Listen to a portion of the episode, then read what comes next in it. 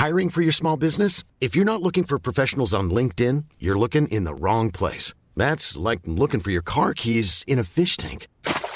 LinkedIn helps you hire professionals you can't find anywhere else, even those who aren't actively searching for a new job but might be open to the perfect role. In a given month, over 70% of LinkedIn users don't even visit other leading job sites. So start looking in the right place. With LinkedIn, you can hire professionals like a professional. Post your free job on linkedin.com slash people today.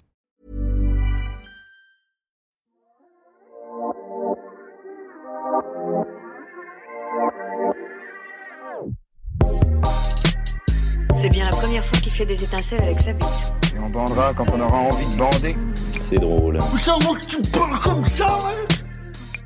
Un bonhomme, substantif masculin et adjectif, selon le dictionnaire, c'est un homme bon, vertueux, d'un comportement favorable, agréable à autrui. Alors pourquoi quand on entend? Ils vont voir si je suis pas un bonhomme On a l'impression que ça veut dire autre chose. Bonjour, c'est Victoire de la Maisonneuve et vous écoutez Bonhomme, le podcast sur les nouvelles masculinités du magazine JQ. Dans ce nouvel épisode, on reçoit Mathieu Longat, que vous connaissez sous le nom de Bonjour Tristesse sur YouTube dans ses chroniques énervées. En ce moment, il est presque calme quand il joue son one-man show République à Paris. Alors j'en ai profité pour discuter avec lui et lui demander sa définition du bonhomme. Euh, c'est quoi pour moi être un bonhomme? Euh, Pour moi être un bonhomme, c'est je sais pas ne pas ne pas se laisser rabaisser par les autres, ne pas ressentir le besoin de, de, de rabaisser les autres et et les meilleurs, les plus gros gros bonhommes en général, ils, ils supportent même pas de pouvoir voir quelqu'un se faire rabaisser sous leurs yeux, quel qu'il soit. Mais ça, c'est le, c'est le, pour moi le level final du, du bonhomme. Toi, t'es un bonhomme? Je sais pas, j'essaie. Pour moi, être un bonhomme, c'est aussi pouvoir dire ce que tu penses tout le temps. Sur cette case-là, je suis, je suis pas trop mauvais. J'ai, Ça, ça va. j'ai plus trop de progrès à faire. Être un bonhomme, c'est aussi ne pas trahir. J'essaie de pas être quelqu'un qui trahit. Du moins, j'essaie de tendre à être un, un bonhomme ou la définition que je m'en fais en tout cas. Euh, après, être un bonhomme pour moi, c'est aussi. euh, Enfin, c'est marrant parce que je trouve qu'au fur et à mesure de la vie, le, le rapport il évolue. C'est-à-dire que, par exemple, au collège, c'est beaucoup être un, être capable de se battre. C'est quasiment ton seul repère de qu'est-ce qu'est un bonhomme. Et c'est vrai qu'en vieillissant, en étant adulte, euh, moi, je, moi, je trouve que par exemple, d'apprendre à assumer ses émotions et d'être capable, par exemple, de les vivre publiquement, euh, sans que ça ça te blesse ton, ton petit ego ou ta petite euh, germe de virilité, c'est aussi ça, être un bonhomme, genre d'être capable de, de pleurer parce qu'un film te rend triste, alors que alors que tu n'es pas quelqu'un de soumettable. Je trouve ça beau. Moi, j'aime beaucoup les gens qui qui assument leur- leurs émotions publiquement, quoi. Et ça t'arrive de pleurer en public, toi, par exemple? Euh, Ou de pleurer et de l'assumer? Rarement, mais je commence de plus. Je sens, je sais que j'apprivoise de mieux en mieux euh, mon rapport, euh, enfin, le fait d'assumer mes émotions, au fait que par exemple, le- enfin, je suis plus sensible qu'avant, quoi. Dans, voilà, sur sur une chanson ou sur un film, je, allez, ça coule pas encore, mais des fois ça monte, ça y est, et j'assumerai T'as un faire. film ou une chanson là récemment où tu t'es dit ah ça vient je, je suis trop ému ou? Euh, récemment, non, mais je crois que j'en ai déjà parlé dans je sais plus quoi, mais la mort de Chaussette dans Danse avec les loups est pour moi un traumatisme, est un traumatisme d'enfance, voilà. Mais il y en a eu, ouais, il y en a eu quelques. c'est bizarre les animaux on assume beaucoup plus de. Inexplicable ce C'est horrible. truc-là. C'est vrai ça, alors que tout le film, ça massacre des Indiens à tour de bras. c'est qui les bonhommes euh, autour de toi dans ta vie? Euh, bah, dans les bonhommes, il y a eu, mais je crois que pour tout le monde, il y a eu le père, voilà. Euh, et après, je sais pas. Pour moi, les bonhommes, c'est les gens que que j'aime, qui ont été autour de moi, que j'ai aimé ou que j'aime et qui m'ont pas trahi. C'est aussi ça, être un, ouais, voilà. Tous les gens que j'ai que j'aime et qui m'ont pas trahi, je les considère comme les bonhommes de ma vie.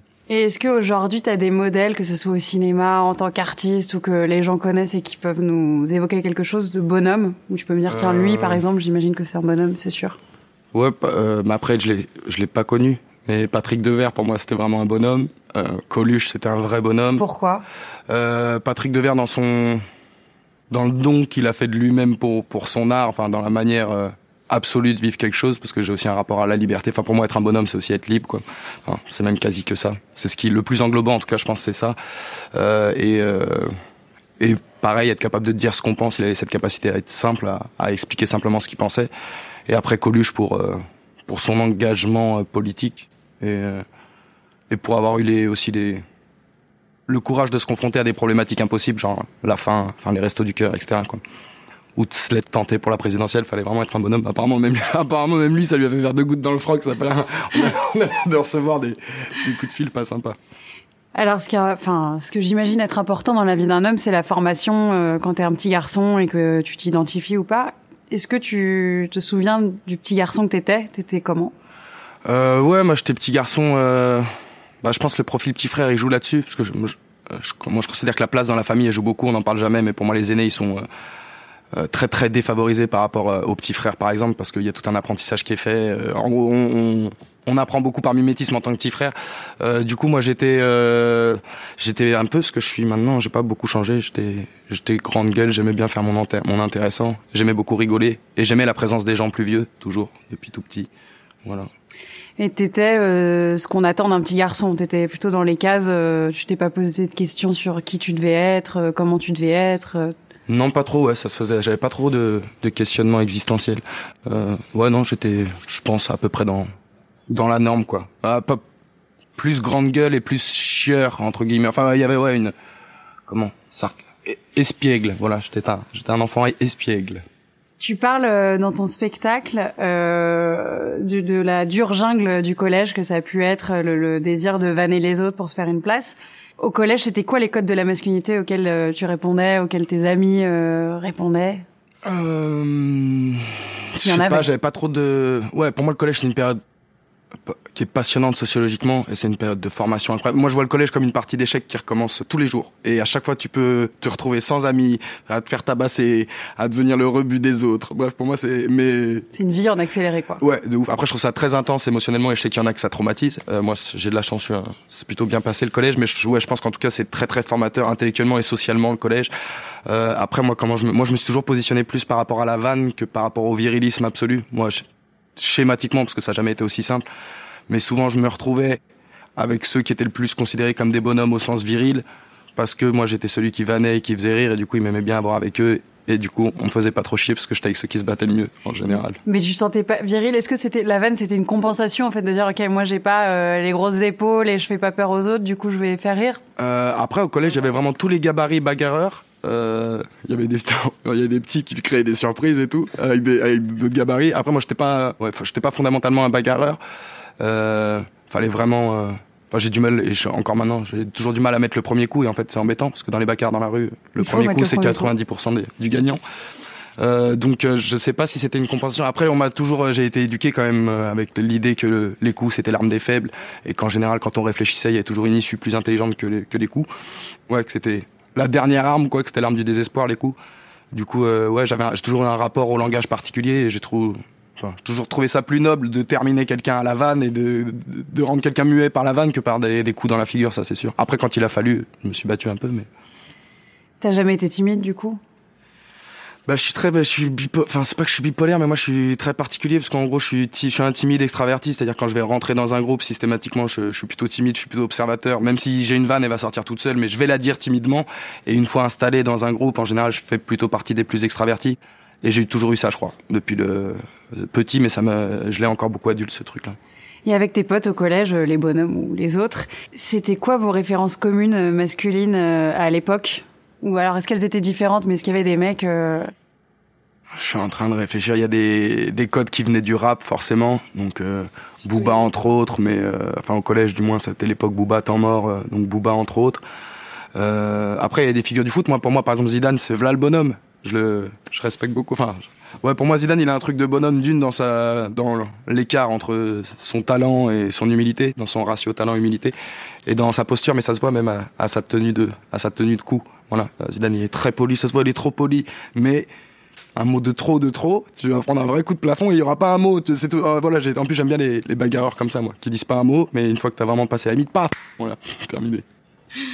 Et du coup, c'est des références Booba, enfin euh, Zidane, c'est des références qui sont valables pour toi aujourd'hui. Est-ce que tu comprends pourquoi tu t'identifiais Zidane J'imagine ouais, que Zidane, oui. c'est resté. Après, Booba, son parcours, il a beaucoup beaucoup évolué depuis, mais il y avait un truc de de réussir contre tous, de réussite à un dé qui ouais qui me parle encore beaucoup beaucoup beaucoup et que et j'ai beaucoup euh, euh, j'essaie de construire mon chemin artistique comme un bonhomme et sans baisser mon froc et ça ça, ça reste et je pense que on dirait que je suis condamné à l'indé moi même quand je fais des trucs plus Bon, bref. Mais quand tu dis indé, c'est l'indépendance, c'est le faire euh, de ton. Ouais, c'est le faire de, de, mon côté sans être contraint et euh, jusqu'ici sans sans l'aide de pas d'institutions mais de, de gens plus puissants que toi qui qui t'aident à avancer quoi. Mais t'acceptes d'autres formes d'aide? Ouais, et puis même maintenant, moi, j'ai jamais été. euh, Pour moi, l'indépendance, c'est pas être seul. Et j'ai vu, j'ai eu un parcours dans le cinéma indé avec un film notamment qui s'appelait Donoma, et où j'ai vu, euh, du coup, j'ai analysé la, la position de l'auteur et sa manière de gérer l'indépendance. J'ai beaucoup appris de l'indépendance à ce moment-là. Et c'est vrai que euh, de cette période, j'ai retenu que l'indépendance c'est pas la solitude. En gros, l'erreur de certains indépendants, c'est de se finir seul, alors que euh, en vrai, c'est d'avoir toujours la liberté de choix et de savoir s'entourer de gens bienveillants qui vont pas venir mettre le nez dans le dans le jeu artistique, quoi, qui vont juste être à, à travailler avec toi sur l'accompagnement, sur la diffusion du jeu artistique. Mais euh, du coup, pour moi, ouais, l'indépendance, c'est toujours, euh, c'est réussir à s'entourer en restant libre. Mais je pense plus du tout que ce soit être seul. Je pense que c'est l'erreur de l'indépendance même d'être seul. Et euh, t'avais des passions, euh, le foot, j'imagine, Ouais. que t'as encore. Ouais, je- le, le foot, la politique, beaucoup. Euh, et je déjà, lisais- déjà plus jeune. Ouais, très jeune. euh, le, en gros, moi, le schématiquement, mais c'est un peu pour rire quand même. Passion, mais la schéma- politique, c'est drôle. Voilà, je- euh, ouais. Ma passion, c'est la politique. Schéma, ouais, j'étais passionné politique, mais je lisais aussi beaucoup. Euh, j'étais passionné de politique et de foot. Et puis à 15 ans, après, j'ai commencé le shit. Et j'ai plus ou moins euh, échangé euh, la lecture contre le shit et, euh, et, et le football pour euh, l'amour. Voilà. Après, le shit, ça peut révéler d'autres passions. euh, Absolument, mais je, non, mais je bouffe beaucoup moins de foot qu'avant, parce que moi, après, j'étais vraiment un zinzin. Genre, j'étais le jouet de mon grand frère, je connaissais les gagnants de la Coupe du Monde depuis 1930, euh, j'étais son, j'étais son pitre, il me faisait des, bon, bref, des questionnaires, j'avais une fixette sur le football, je connaissais tous les joueurs par cœur, bref. Ça va beaucoup mieux, je regarde moins de matchs, voilà. J'ai fait de l'improvisation théâtrale, on avait commencé au collège, et après, du coup, j'avais été, euh, j'avais été élu meilleur joueur du tournoi, et du coup, j'avais été sélectionné par, la- par les juniors de Trappes, qui était une équipe d'impro qui est pas professionnelle mais qui était l'équipe championne de France à l'époque. Donc c'était professionnalisant. Et au final on est plein à être sorti de de là parce que mon premier prof d'impro c'était Arnaud de sa mère, il y a Issa Doumbia aussi, il y a Laurie Perret là, qui joue euh, au République aussi qui vient des des juniors de Trappes. Et euh, ouais, ça a été ma première école du jeu quoi. J'ai lu une anecdote où foot et théâtre se sont un peu euh, croisés. T'avais une troupe de théâtre, mais tu, tu devais jouer pour euh, un concours. Il y avait une, une Ah. représentation et il y a eu un match de foot. Ah, c'est ça, c'est que non, c'est qu'on était vraiment déjà énormément des branleurs et on avait montré après coup, à 17 ans, on avait monté notre propre association, on jouait dans les cafés théâtres parisiens, mais je- le soir de la dixième, je sais plus, c'était France-Brésil 2006 et nous ne sommes pas venus à notre propre spectacle. Voilà. c'était la fin de notre groupe. Que des numéros 10 dans ma team. Tes idées politiques ou ton envie de déconstruction au sujet de la politique, ça t'a été transmis ou c'est un jour la télé ou c'est Euh, non, ce qui m'a été transmis, moi, c'est le, c'est le goût du débat. En famille, on débattait beaucoup, mais euh, il y avait des gens de droite, des gens de gauche, euh, il y avait vraiment de tout. Euh, et je pense que si on prend l'ensemble de ma famille, ça penche plutôt à droite. Après, c'était vraiment le goût du débat à table, le fait de pouvoir discuter avec des gens avec lesquels tu n'es pas d'accord. Euh, et après, je sais pas, moi, je sais pas d'où ça me vient le, le gauchisme. Le premier, après, moi, j'ai une famille particulière parce que le premier livre, on a tous des prénoms d'apôtres, personne n'est croyant. Euh, le premier livre qu'on m'a lu, c'est la Bible, et on n'est pas croyant, euh, alors qu'on n'est pas baptisé. Du coup, euh, je sais pas, peut-être que j'ai semé des trucs. Forcément, dans la lecture, moi, je crois à la lecture fort. Je sais ce qui m'a sauvé dans la vie, c'est de lire énormément entre euh, 6 ans et 12 ans. Et Je pense que ma, ma vie s'est décidée là-dessus. Euh, je lisais tout, mais en gros, moi, j'ai beaucoup bouffé de le... Mais après, je sais pas, parce que mon grand frère, il- par exemple, c'est quelqu'un de plus gentil que moi, et il a moins lu que moi, donc euh, ça veut pas tout dire, mais euh, j'ai beaucoup bouffé de la mythologie grecque et des trucs qui sont aussi assez, c'est vrai, assez normés en termes de, bah, de posture, euh, de, de valeurs, etc. En fait, c'est bourré de, c'est vrai, de, de valeurs, d'aventure, à moralité, euh, la mythologie grecque ou, et même la littérature française. Voilà, je crois que les deux premiers livres qu'on m'a lus, c'est les- la Bible et les Misérables. Alors, après, faut, Ouais. t'es- mort si tu finis pas gauchiste, c'est qu'il n'y avait pas a des, d'espoir. des beaux tableaux là. Tu viens juste de dire que t'étais pas un gentil. Si, je suis très gentil. J'ai dit, mon grand frère, il est encore meilleur que moi. Mais c'est. Non, je suis tu- pas. Si, je sais pas si je suis gentil. Je sais pas si je suis gentil. Euh, je sais que je suis jamais méchant volontairement. Voilà. Donc après, des fois, tu peux faire souffrir, je pense, indirectement ou involontairement dans la vie. Mais j'ai pas trop de genre de sac à dos de pierre de culpabilité sur mes épaules, un peu du collège, parce que je sais qu'on, mais on se rend pas compte, donc j'arrive à me pardonner. Au collège, c'est sûr, j'ai fait souffrir des gens avec la vanne, par exemple, jamais avec les coups. J'ai jamais acculé des gens à 20, j'ai toujours détesté, ça m'a toujours provoqué des crises d'angoisse, enfin pas des, pas physiquement, mais genre j'ai jamais supporté le genre voir trois personnes raqueter quelqu'un, euh, voir dix personnes en train de se moquer de, j'ai jamais été du tout là-dedans. Mais c'est vrai que les Oh, la, la limite de la vanne, tu la prends entre le collège, le lycée et les études sup, quoi. Donc euh, voilà, si je dois avoir un peu des regrets, c'est des gens qui après coup me disaient tu te rends pas compte, mais tu sais quand tu me vannais, ça me blessait, trois, tu qui me l'ont dit après quand on est arrivé aux études sup, ou mais où j'ai eu l'occasion en plus en général de m'excuser. Donc, euh, mais à part ça, j'ai pas trop de regrets sur euh, ce qu'aurait pu avoir de dégueulasse ma masculinité. Voilà. Mais après, des fois, tu fais souffrir, c'est comme ça. Par exemple, Oui, des quel fois, que si, soit le genre. si les gens s'attachent à toi, tu fais souffrir, t'es pas, c'est pas de ta faute.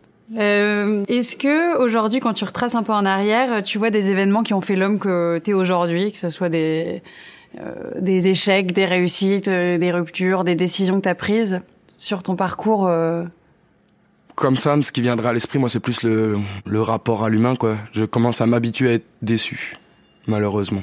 Voilà, je commence à m'habituer à pouvoir croire humainement en quelqu'un, à croire qu'il a des idéaux un petit peu plus élevés que que la masse des gens et qu'il veut autre chose que de la lumière ou euh, ou je sais pas, ou laver ou soigner son ego et euh, c'est rarement le cas. Donc euh, voilà, j'ai un socle de gens qui me paraissent être des gens bien autour de moi, mais j'ai assez de mal à l'élargir quoi. Et souvent quand je l'élargis, je ouais, je suis un peu fatigué d'être déçu. Donc pour toi, c'est important les idéaux de la personne, quand tu cherches des relations personnelles avec des gens, amicales ou ah, autres Au-delà des idéaux, moi, c'est pour moi le cancer de notre euh, époque, c'est les, les, les, les, gens mentent, ils mentent énormément, mais en fait ils mentent parce qu'ils se mentent à eux-mêmes en premier lieu, c'est-à-dire qu'ils ils se mentent pour euh, rendre euh, le boulot auquel ils consacrent 40 heures par semaine acceptable, pour essayer d'en tirer une valorisation d'ego, pour trouver une place sociale quand ils discutent. typiquement, moi par exemple, je comprends archi pas les gens qui sont au chômage et on voit qu'au bout de 3-4 mois, ils ont du mal à le dire en société, ils vont commencer à dire je suis en transition, enfin c'est plein de verbiage et tout, alors qu'en soi, je trouve ça presque plus logique à revendiquer d'avoir tout son temps à soi à notre époque euh, que que de travailler comme la plupart des gens, sachant que la plupart des gens n'ont pas un travail qui leur ressemble, du moins qui les, qui les épanouit pas du tout. Et du coup, euh, en gros, tout ça pour dire, moi j'ai beaucoup d'affection pour les gens qui s'assument tels qu'ils sont, avec leurs défauts. Et, je dis au-delà du mensonge des autres, souvent les gens mentent, mais ils s'en rendent pas compte parce que ils sont le premier interlocuteur de leur mensonge. Donc ouais, moi j'aime bien les gens qui euh, qui réfléchissent vraiment à ce qu'ils vont faire eux de leur vie et qui et qui l'assument quoi. Et que quand ils sont dans une vie de merde et si à un moment donné t'es de la merde moi j'ai travaillé dans des fait là les boulots de merde et ben je disais j'ai des boulots de merde mais ça me permet de me payer des vacances ça me permet d'avoir du du temps pour autre chose quoi. Euh, ouais j'aime bien les gens qui s'assument quoi et qui sont lucides qui se mentent pas. Et euh, aujourd'hui tu penses que c'est quoi qui te définit le plus si c'est pas un métier du coup? Dans ce que tu fais tous les jours dans ce que t'es? C'est ma quête de liberté je crois. Mais c'est pompeux de ouf mais c'est de c'est un bel espoir. Enfin, ouais, mais c'est de reposséder mon, mon temps, quoi. Quitte à rien en faire, et c'est souvent le cas, j'en fais absolument rien. Tu fais vraiment rien? Je fais très peu de choses. Ouais, je fais pas grand chose, quoi. Enfin, j'ai pas du tout des journées de.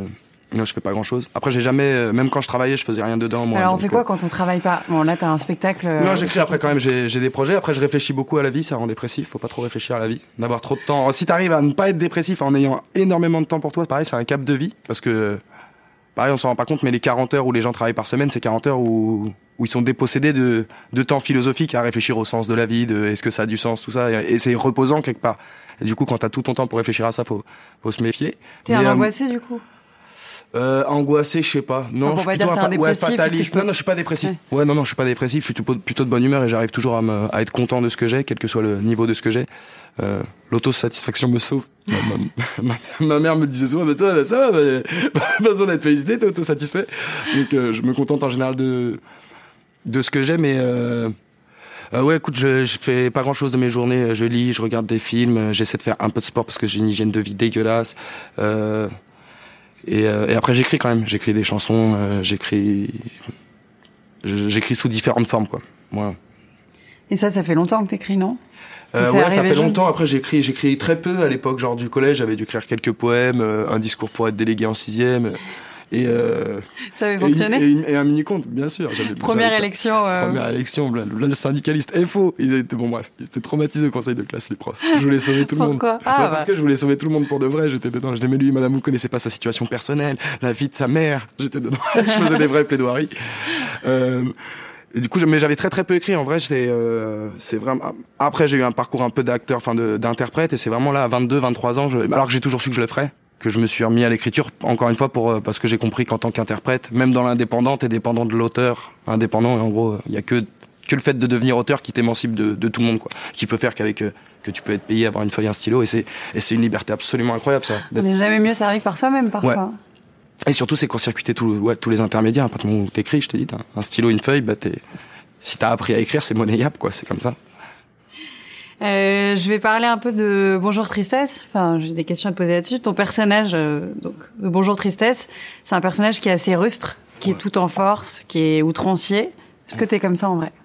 Non, c'est moi quand je veux plus parler. Voilà. Ça c'est c'est le pire de de c'est un peu le pire de ce que je pourrais être et en même temps euh, quelque chose qui représente assez mon type de personnalité. Schématiquement, je peux ressembler au personnage de Bonjour Tristesse. Euh, si tu me lances euh, avec un Sarkozy, avec un sarkozyste ou un macroniste euh, à 2 heures du matin après deux bouteilles de vin, je pense que je ressemble grandement à ça.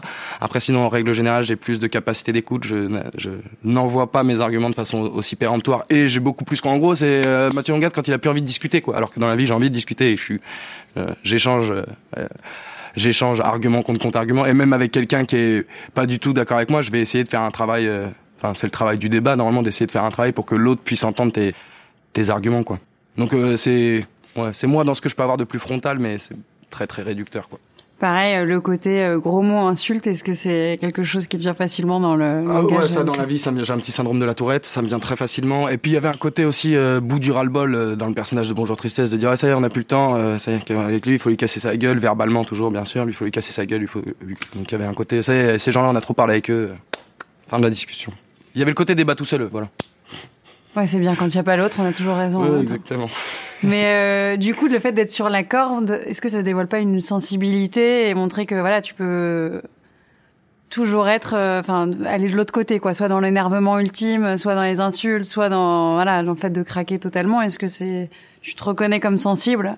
Euh, je me reconnais comme sensible ouais, dans la vie. En tout cas, j'ai appris à accepter le fait que je puisse avoir une sensibilité. Euh, après, c'est pas toujours euh, la, la colère que la, la sensibilité que ça va chercher, mais c'est vrai que voilà, schématiquement sur ce qui est de l'action politique et de l'information politique, c'est en général plus ou moins euh, ce que ça me fait. Hors codes sociaux, tu mets devant une télé face à BFM TV, je, je peux vite euh, faire un truc qui ressemble à Bonjour Tristesse. quoi. Et d'ailleurs, quand j'ai la, pas quand j'ai la flemme ou quand j'ai pas le jus pour écrire, en général, je mets mon, BFM euh, 15 minutes et allez. c'est bon, à nos je stylos. Et ça t'arrive euh, dans un débat euh, de perdre tes moyens, enfin, d'être face à quelqu'un et de pas réussir à lui décrocher tout ce que tu fais face caméra euh, dans, dans Euh, une chronique? perdre mes moyens. Après, dans la vie, de toute manière, ce sera, ça va être très différent dans- en termes de manière d'argumenter, etc. Mais euh, perdre mes moyens, non. Après, tu peux toujours être opposé à des arguments que tu ne connaissais pas ou des informations que tu connaissais pas et qui semblent contredire ton discours et qui peuvent te, te déstabiliser sur, sur le moment. Euh, après, non, c'est plus des fois où je peux, voilà, je peux me, vous savez, les gens me fatiguent quand tous les gens qui se montent ou qui appliquent, il y a plein de gens qui réfléchissent pas par eux-mêmes et du coup, si tu t'informes un peu, tu vois exactement leur type de pensée. Par exemple, je sais pas sur la laïcité, sais, les, les schémas de pensée printemps républicain, c'est c'est des, c'est robots, les mecs. euh, T'appuies sur un bouton, il y a une phrase, l'autre phrase c'est celle-là, tu connais exactement leur, schéma, comme Caroline Forest avec l'islamophobie qui sera inventée par des mollahs iraniens. Il y a des trucs avec lesquels j'ai plus de patience parce que c'est parce qu'en fait c'est trop faux, ça se voit trop que c'est faux et ça a trop de nuisances sur notre société et je comprends pas la gratuité de, de ce type de, de complot ou d'attaque envers des, des communautés quoi. Il y a déjà quelqu'un qui a réussi à te faire changer d'avis ou à un moment t'es dans une discussion et tu te dis ah putain euh, en fait Ouais, plein de fois on m'a fait changer d'avis dans la, dans la vie. Non, non, sur euh, et j'ai plein de choses qui sont très é- très évolutives, notamment en termes de de spiritualité ou de euh, ou de choses ou de rapport au surnaturel. Par exemple, j'ai beaucoup changé mon rapport au surnaturel sur sur l'étendue de ma vie. Euh, c'était des choses auxquelles je suis très fermé et auxquelles maintenant c'est pas forcément j'y crois ou en tout cas j'ai pas d'avis mais c'est plus quelque chose auquel je suis fermé en tout cas j'écoute très sérieusement des parce que j'ai vu des choses qui c'est-à-dire sur, surnaturel ça m'intrigue. je, je sais pas, par exemple, des... moi je connais des gens qui font des rêves prémonitoires et voilà, c'est comme ça, ils font des rêves prémonitoires, c'est c'est comme ça, ils font des rêves prémonitoires, je l'ai vu. Euh, on- ça, a été, ça, ça a été prouvé par, ma, par mon expérience personnelle, donc je peux pas nier que les rêves prémonitoires n'existent pas si, si factuellement ça m'a été prouvé que ça existait. quoi. Voilà. J'ai arrêté ce truc un peu de d'athéiste intégriste qui dit que rien de, de non rationnel peut arriver, j'ai vu des choses, j'ai Ouais, vu des probabilités se surnaturel et réaliser. religion, ça, c'est Non, non, c'est complètement différent. Ouais, non, complètement. Et d'ailleurs, j'associe pas les deux, mais je veux dire, le- ce truc de. Ouais, je crois au fait qu'il y ait des choses un peu inexplicables, et même mathématiquement en termes de probas, mais je pense qu'on en a tous, hein, si on réfléchit dans notre vie, des, des probas qui ne doivent pas arriver, et qui nous sont arrivés, des croisements de gens qu'on a croisés à l'autre bout du. Bon. Qu'est-ce qu'on apprend euh, de la masculinité quand on observe les hommes politiques comme tu le fais? Est-ce qu'il y a des choses qui en ressortent?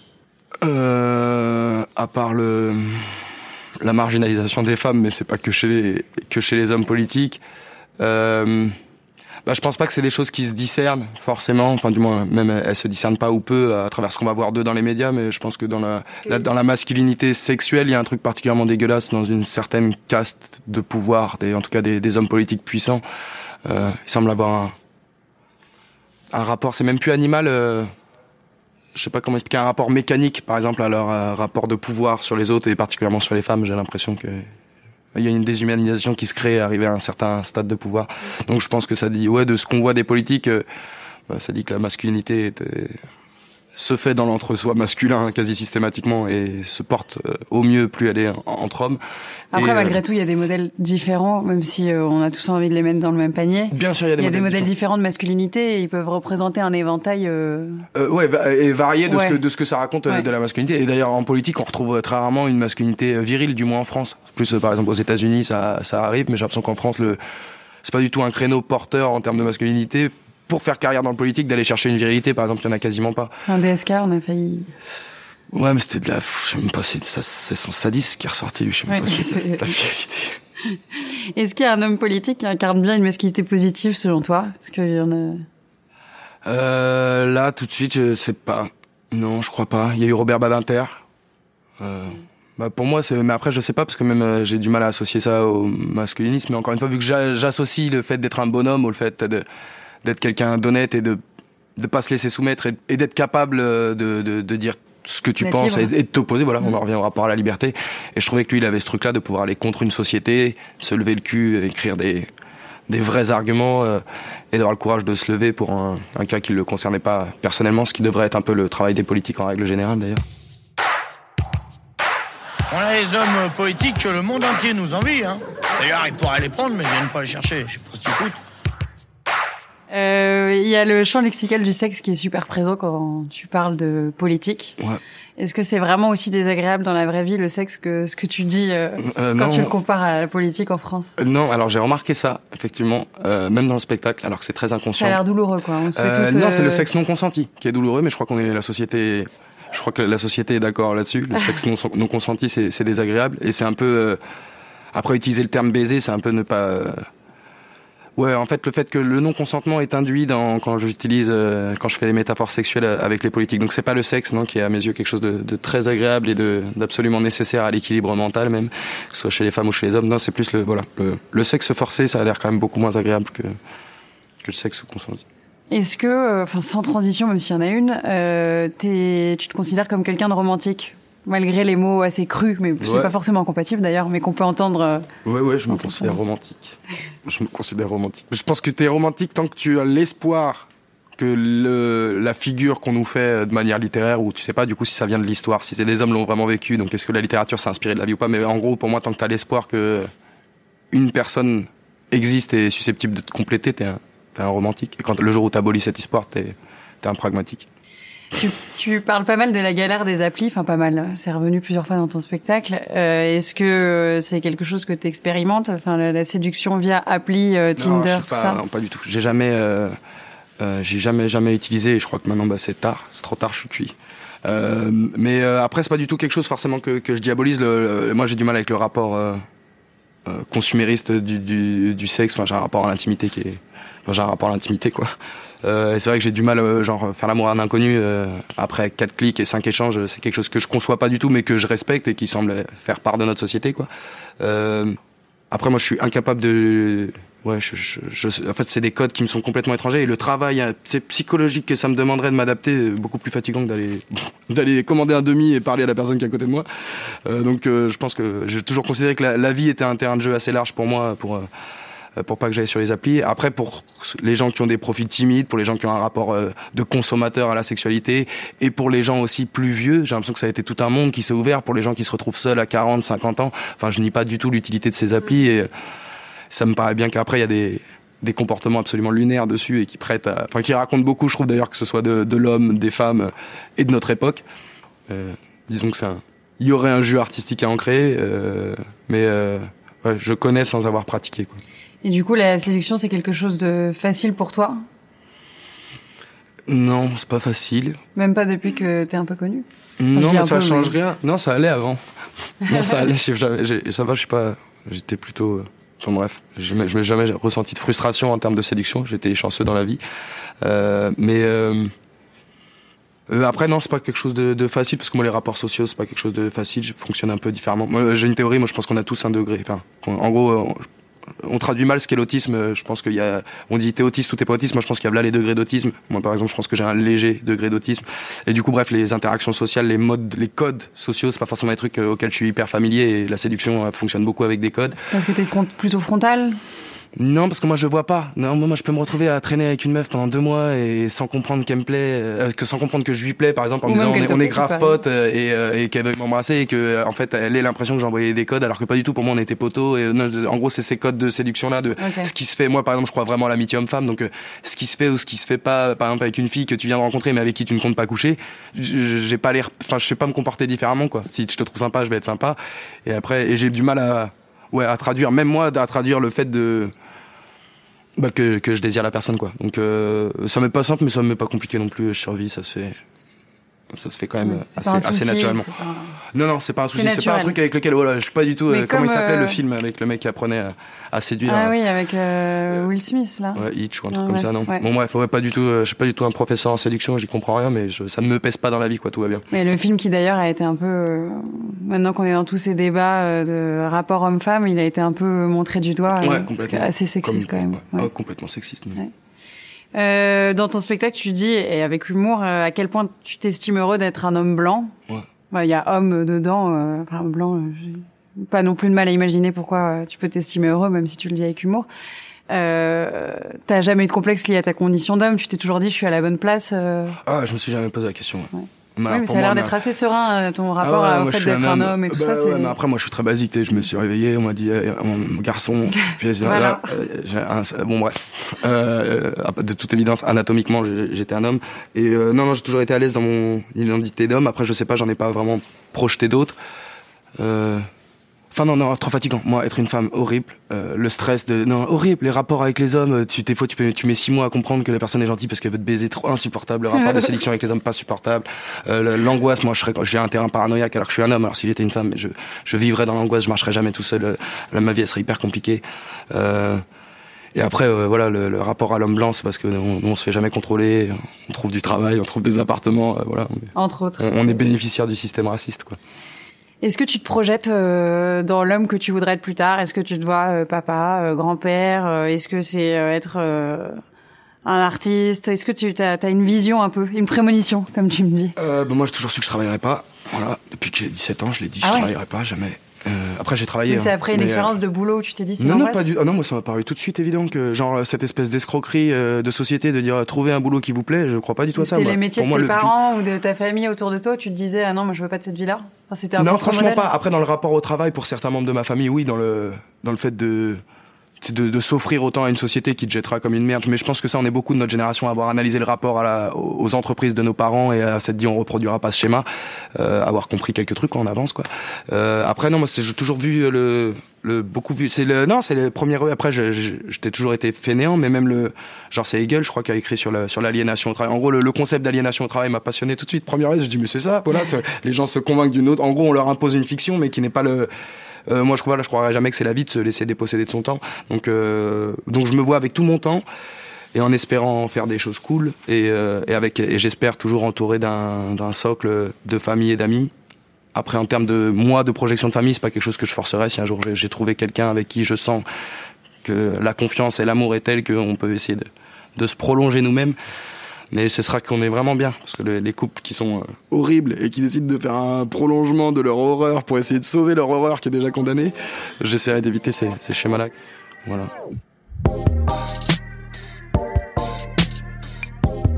Si vous avez aimé et que vous écoutez Bonhomme sur une appli de podcast, n'hésitez pas à lui mettre 5 étoiles et à commenter. Si vous écoutez sur Audible ou Spotify, c'est super, partagez. Si vous écoutez sur YouTube, vous pouvez liker, partager et commenter. On prendra le temps de vous répondre. C'était Victoire de la Maison Neuve et on se retrouve dans deux semaines pour un prochain épisode de Bonhomme. À bientôt!